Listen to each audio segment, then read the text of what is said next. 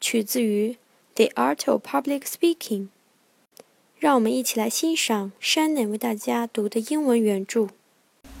Your fluency will be in direct ratio to two important conditions your knowledge of what you are going to say, and your being accustomed to telling what you know to an audience. 在今天的句子中，需要注意的第一个单词，fluency，流利、流利度； 第二个，indirect ratio，按正比例；第三个，condition，条件、情况；第四个单词，accustomed，习惯于、惯常的、通常的；第五个，audience，观众、听众。在句意方面。你的流利程度与两个重要的条件成正比例关系。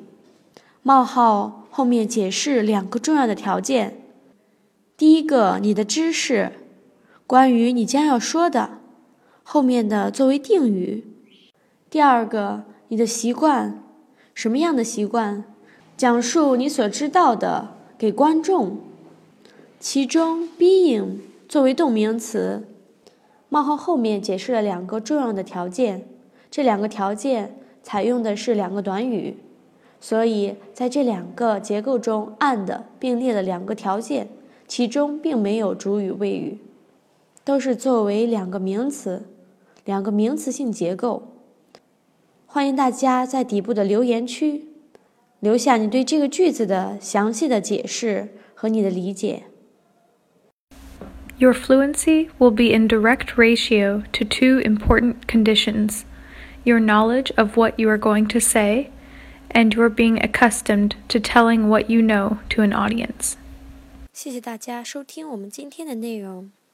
This is Amy and Shannon。